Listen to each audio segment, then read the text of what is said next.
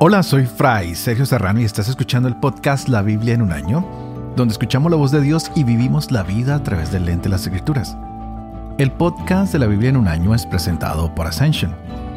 Usando la cronología de la Biblia de Great Adventure, en su edición en español, por supuesto, leeremos desde el Génesis hasta el Apocalipsis, descubriendo cómo se desarrolla la historia de la salvación y cómo encajamos en esa historia hoy. Hoy estaremos leyendo Génesis 33 y 34, Job 23 y 24. También estaremos en el libro de los Proverbios, en el capítulo 3, versos 13 al 18. Estos ah, capítulos del Génesis nos muestran la reunión amistosa entre estos dos hermanos que habían peleado, Jacob y Esaú.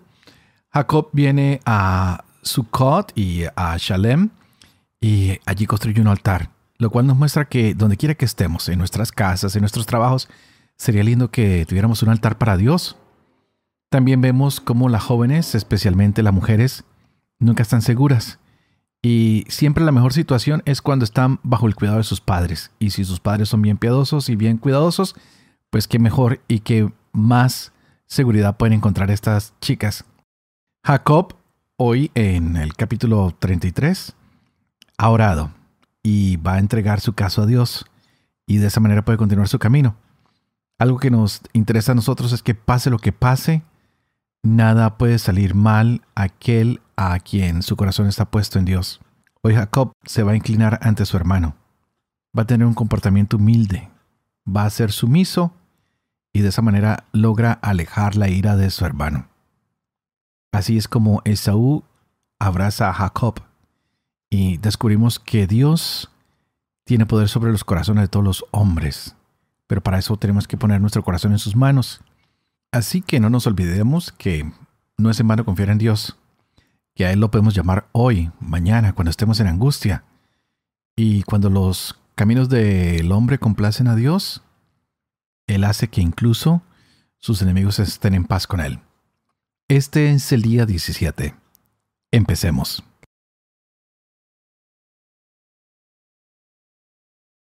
Génesis capítulo 33 Jacob alzó la vista y al ver que venía Esaú con cuatrocientos hombres, repartió a los niños entre Lía y Raquel y las dos siervas. Puso a las siervas y sus niños al frente, después a Lía y sus niños y a Raquel y José en la saga. Y él se les adelantó y se inclinó en tierra siete veces hasta llegar donde su hermano. Esaú a su vez corrió a su encuentro lo abrazó, se le echó al cuello, lo besó y lloró. Levantó luego los ojos y al ver a las mujeres y a los niños dijo, ¿Qué son de ti estos? Son los hijos que ha otorgado Dios a tu siervo. Entonces se acercaron las siervas con sus niños y se inclinaron. Después se acercó también Lía con sus niños y se inclinaron. Y por último se acercaron José y Raquel y se inclinaron. Dijo Esaú, ¿Qué pretendes con toda esta caravana que acabo de encontrar?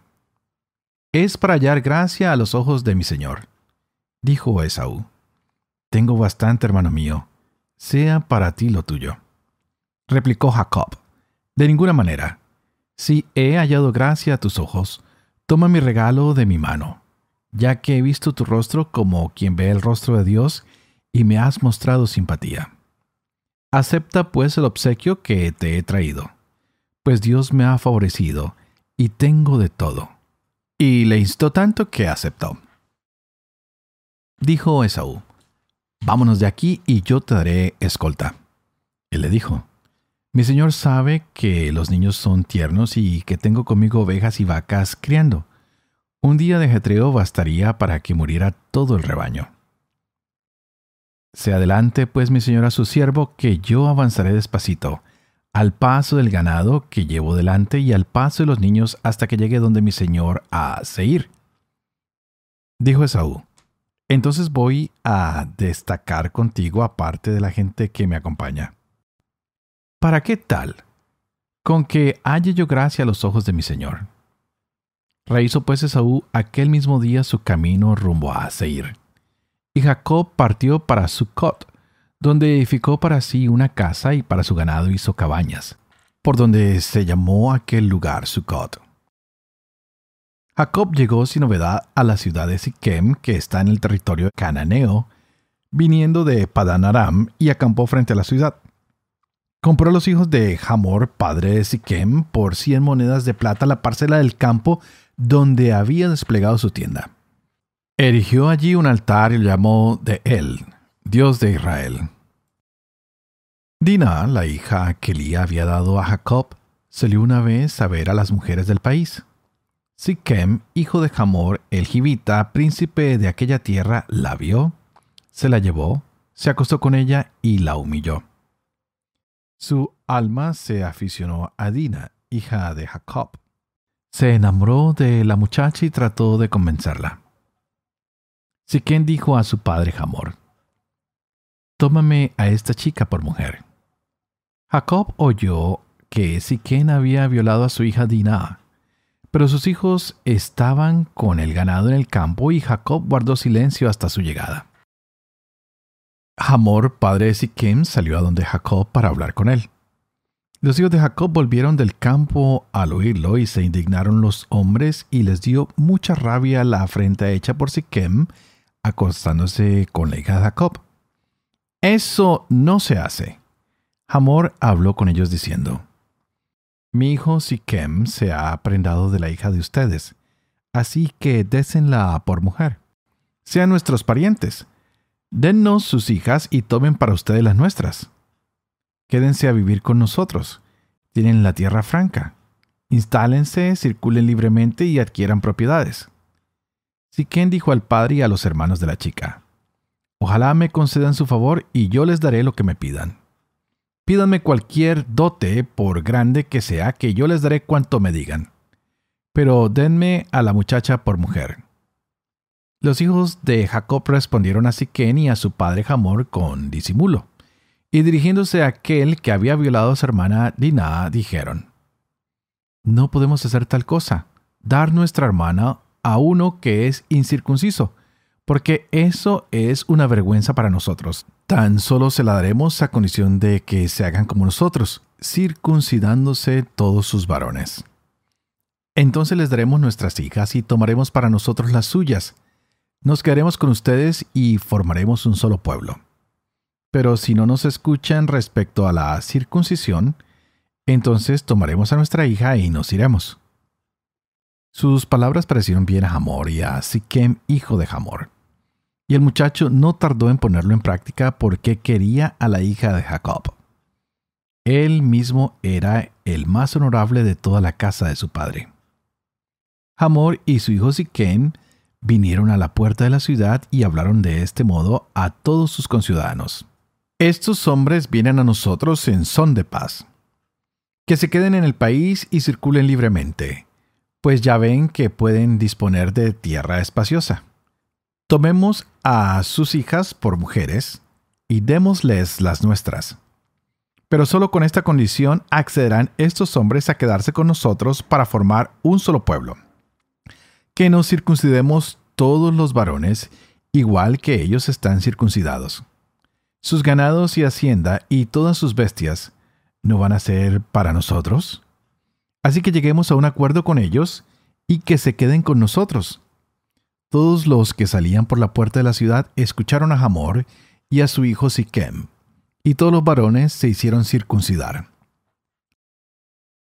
Pues bien, al tercer día, mientras ellos estaban con los dolores de la circuncisión, dos hijos de Jacob, Simeón y Leví, hermanos de Diná, blandieron cada uno su espada, y entrando en la ciudad sin peligro, mataron a todo varón. También mataron a Hamor y a Siquem a filo de espada, y tomando a Diná de la casa de Siquem salieron. Los hijos de Jacob pasaron sobre los muertos, pillaron la ciudad que había violado a su hermana. Se apoderaron de sus rebaños, vacadas y burros, cuanto había en la ciudad y cuanto había en el campo. Saquearon toda su hacienda y sus pequeñuelos y sus mujeres, y pillaron todo lo que había dentro. Jacob dijo a Simeón y a Leví, me han puesto a malas haciéndome odioso entre los habitantes de este país, los cananeos y los pericitas, pues yo dispongo de unos pocos hombres, y ellos van a juntarse contra mí, me atacarán y seré aniquilado, yo y mi casa. Replicaron ellos. ¿Es que iban a tratar a nuestra hermana como a una prostituta?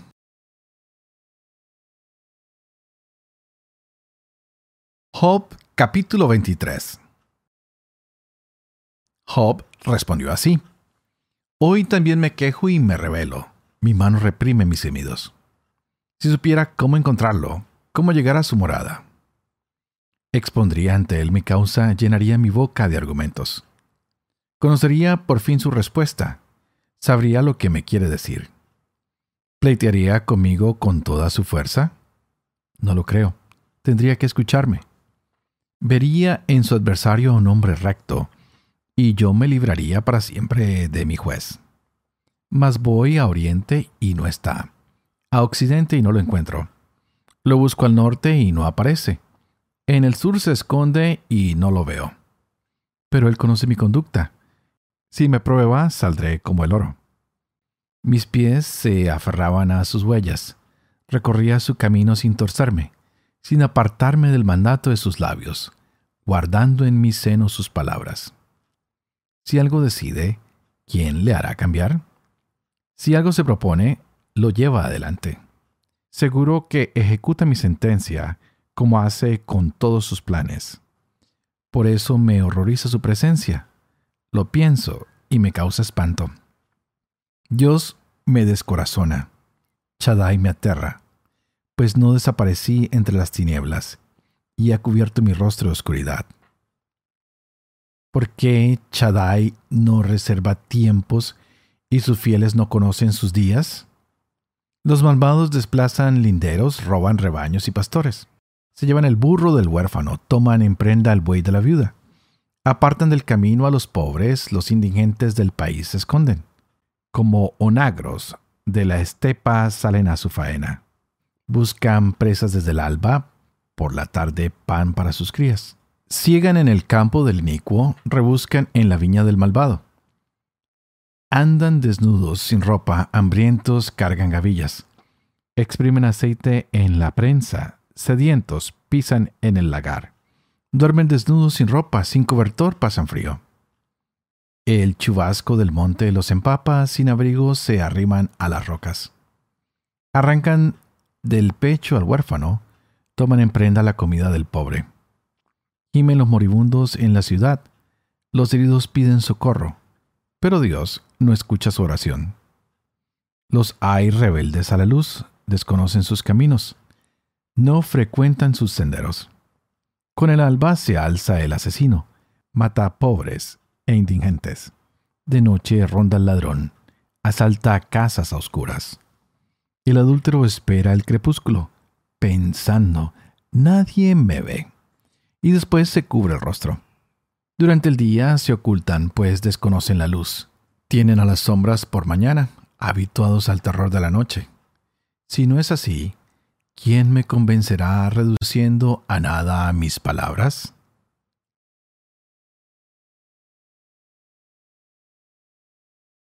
Proverbios capítulo 3 versos 13 al 18. Feliz el hombre que encuentra sabiduría, el hombre que adquiere prudencia. Es mayor ganancia que la plata, es más rentable que el oro, es más preciosa que las perlas. Ninguna joya se le puede comparar. En su mano derecha hay larga vida, en su izquierda riqueza y gloria.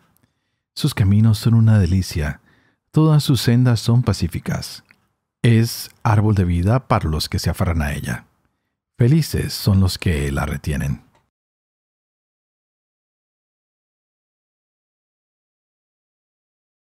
Padre de amor y misericordia, tú que haces elocuente la lengua de los niños, educa también la mía, e infunde en mis labios la gracia de tu bendición, Padre, Hijo y Espíritu Santo. Y a ti te invito para que pidas que el Espíritu Santo abra hoy nuestras mentes y nuestros corazones, para que podamos gozar de esta palabra de Dios en nuestras vidas hoy. Qué hermosos capítulos del Génesis tenemos hoy. Vemos a un Jacob que ora, que entrega su caso a Dios, que le dice al Señor que lo proteja en todos sus caminos. Y él sabe que nada va a salir mal si sigue con su corazón puesto en el Señor, si sigue confiando en Dios.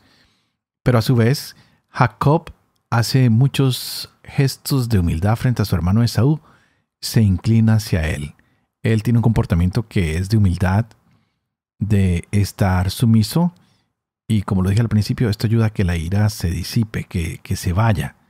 Así que no es en vano que confiemos en Dios. No es en vano que tratemos de reconciliarnos con nuestros hermanos, con nuestros familiares. Pues hoy, con esta reconciliación, Esaú recibe a Jacob y lo vuelve a ver como un hermano. Hay mucha ternura, hay lágrimas, hay abrazo, hay, hay llanto. Creo que fue lo que experimentamos tal vez unos días atrás, en la Navidad. Muchos hermanos se juntaron, lloraron, después de no vernos por mucho tiempo. Tal vez hubo reconciliaciones. Y lo más hermoso es que hoy uh, Jacob llega con muchas personas y Esaú pregunta, ¿y quiénes son estos? Y es una pregunta muy interesante porque se ha extendido hoy la familia. Jacob trae más hijos, pero no solo trae hijos, también trae regalos.